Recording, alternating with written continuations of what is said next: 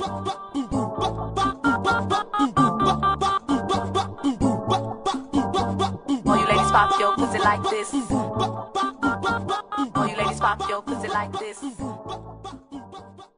Fala patroas! Esse é o Pod das Patroas, nossa roda de conversa feminina na web, com a participação de mulheres empresárias incríveis contando suas histórias no empreendedorismo. Eu sou a Thaís Cristina e me sinto muito honrada de estar conduzindo nosso bate-papo por aqui. Em setembro de 2020, a cantora Anitta movimentou a web ao mostrar sua indignação com a definição de patroa no dicionário do Google, um vídeo publicado em suas redes sociais.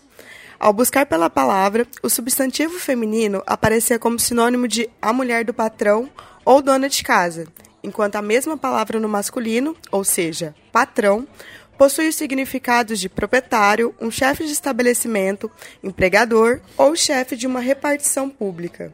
O vídeo logo repercutiu e ganhou até abaixo assinado encabeçado pelo estudante de 23 anos, Tiago Acordi, pedindo a mudança do significado da palavra patroa na Oxford Languages, que fornece seus conteúdos para o dicionário do Google e outras grandes editoras de dicionários.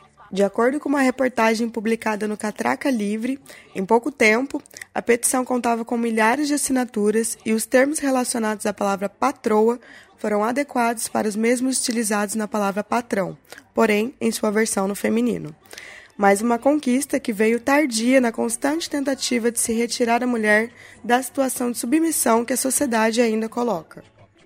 Nosso primeiríssimo bate-papo do Pod das Patroas é com Nanda Amado, ela que vem para falar com a gente sobre o tema home office e seus desafios.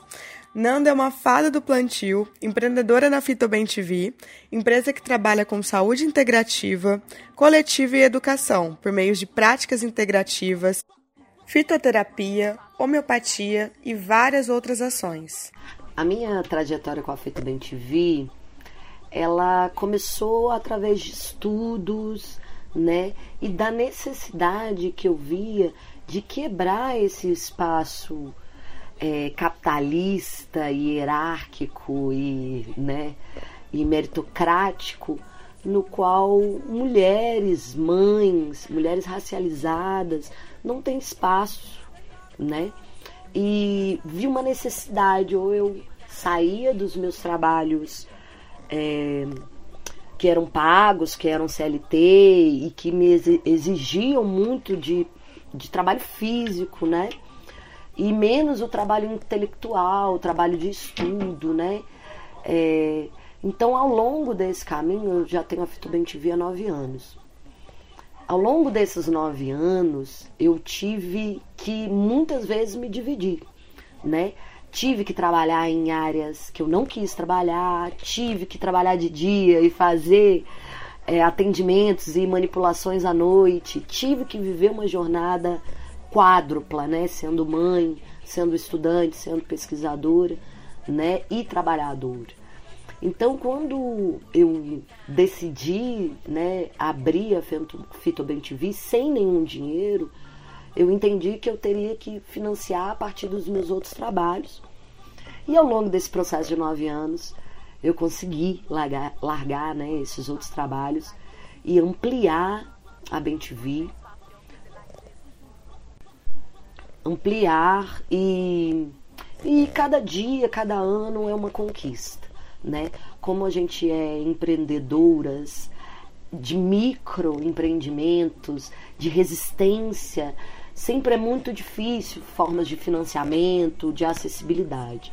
Então, é, cada site, cada rótulo, cada cada coleção que a gente lança, que eu lanço, cada atendimento e projeto que eu participo com a Fitobem TV é um avanço e não é um avanço só para mim, né? É um avanço para diversas outras companheiras que estão chegando, estão entendendo que é possível empreender, né? É difícil, é difícil. É, as mil, mil maravilhas não é, é muito complicado, exige muitas horas, exige talvez até mais horas de trabalho se eu trabalhasse numa CLT, exige de mim um psicológico e uma resiliência diária né? exige de mim é, grande organização, certo? Mas ao longo desse processo de nove anos, de, vou te falar aqui de brilho e de choro, viu? Porque eu já passei muito choro, já passei muita raiva, né? Empreendendo, coisas que você garante que vai dar certo e acaba que no meio do caminho nada acontece, né? Dinheiros que você perde, que você investe, né? Ou, enfim, que você manipula ali para conseguir alavancar melhor a sua carreira, alavancar né, a sua empresa. Né? Em nove anos eu tive que ralar muito, mas todo choro sofrido vem sendo compensado, né? Com mais luta e claro a gente cada fragmento, cada coisinha que a gente vai conquistando vai mostrando que é possível, que é capaz, né? Mesmo o sistema falando que a gente não consegue né? É, é complicado, é difícil, mas não é impossível e a gente tem muitas mulheres hoje empreendendo e lugares de mulheres e é assim que a gente vai crescer, né? No nosso ambiente de trabalho, dentro da nossa casa. Hoje eu tenho o conforto de poder trabalhar dentro da minha casa ou em qualquer lugar junto com meu filho. Então, isso é muito compensador todas as lutas e todas as lidas certo? Com a pandemia de Covid-19, vários negócios tiveram que se adaptar ao novo normal. Nanda, conta pra gente quais foram os desafios enfrentados por você como empreendedora. Eu acredito que o maior impacto para mim foi remodelar muito meu negócio. Meu negócio ele era muito pessoal, eu atendia presencialmente, já atendia de forma online, mas eu tive que transferir todo esse trabalho, toda essa tecnologia que era presencial através do olhar, através do afeto, do abraço, do carinho, né? Esse amparo emocional que é que vem do toque. Eu tive que remoldar todas as minhas sessões ficaram digitais, todas as minhas vivências foram para a área digital, né? Então eu tive que readaptar e principalmente eu acho que a grande mudança foi essa transição, né, para o digital, porque eu tinha muitos trabalhos que eram presenciais, a grande maioria era presencial, né? Então eu tive que remoldar todo esse conteúdo, todas as aulas, é, principalmente a parte tecnológica, né? A gente, muitas pessoas não estavam ligadas nessa parte tecnológica e eu era uma dessas mulheres, né? É, meu trabalho, por ele ser mais presencial, é, tinha aquela coisa do boca a boca, então não tinha tantas questões com, com a digitalidade. Eu tinha, tinha páginas, tinha o Instagram, mas a frequência de postagem era menor, né? O, o tato com as tecnologias de edição, de áudio, de audiovisual, eu tive que aprender ao longo de um ano né, para hoje eu conseguir dar as minhas aulas, né? Eu tive que procurar novas formas de marketing, de acessibilidade, de linguagem, né? E também eu acho que um dos impactos foi perder a vergonha um pouquinho de falar em público assim nessa nessa bolha Instagram, né? Nessa bolha YouTube, nessas bolhas tecnológicas assim e me expor né, colocar um estágio da minha vulnerabilidade e abrir esses lugares de, de, de exposição da nossa imagem. Né, que muitos processos para os meus trabalhos serem presenciais, eu não levava para o tecnológico. Né, eu não, não, não era tão ativa nesse tecnológico, nesse toda hora, tá aqui postando, tem dia de postagem, tem arte, tem cor, semiótica, enfim, né? Eu acho que foi uma grande mudança para mim, tanto no tempo de trabalho, trazer para o home office, é, essa modificação de perder o toque, né? De, de perder esse, essa, essa presença e essas mudanças todas tecnológicas, né?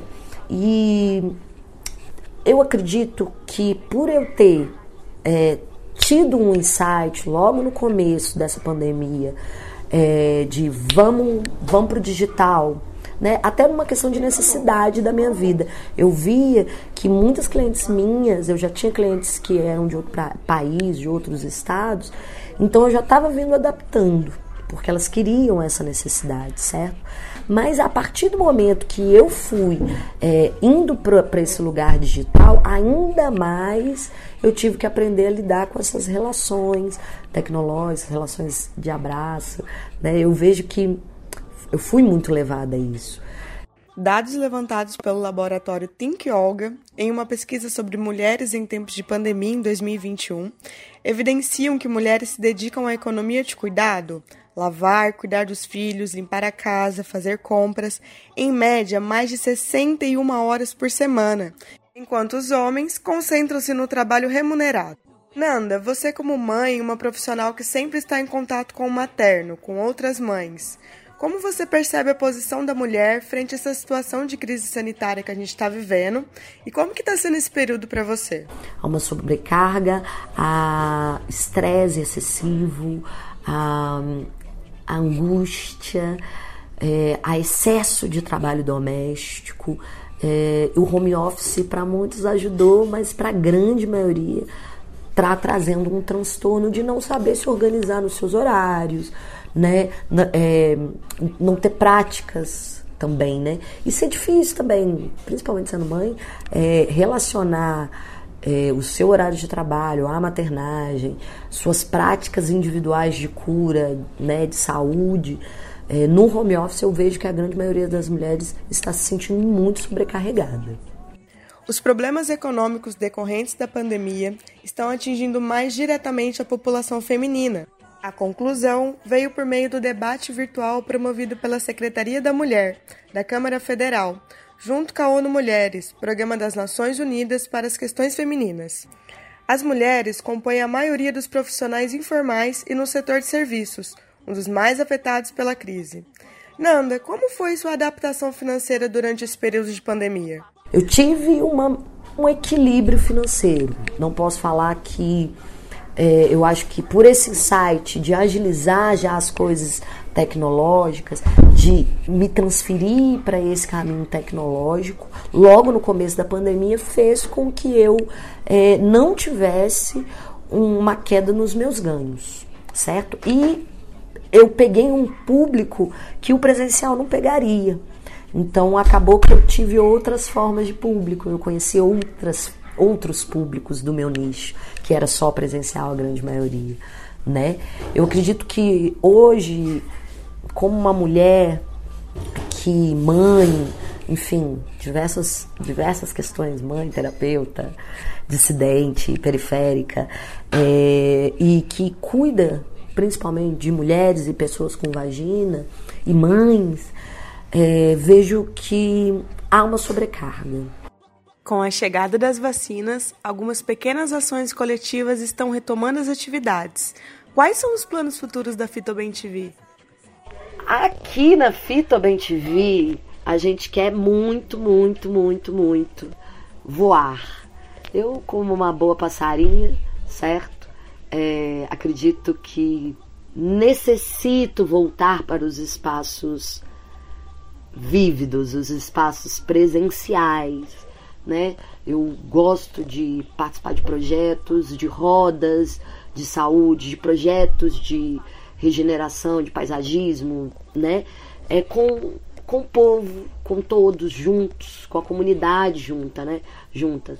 Porque a Fitobem TV, ela parte de uma educação popular, é, né? Em meio ambiente e saúde. Então, sem chegar a eles, a população, é difícil a gente entender as necessidades, né?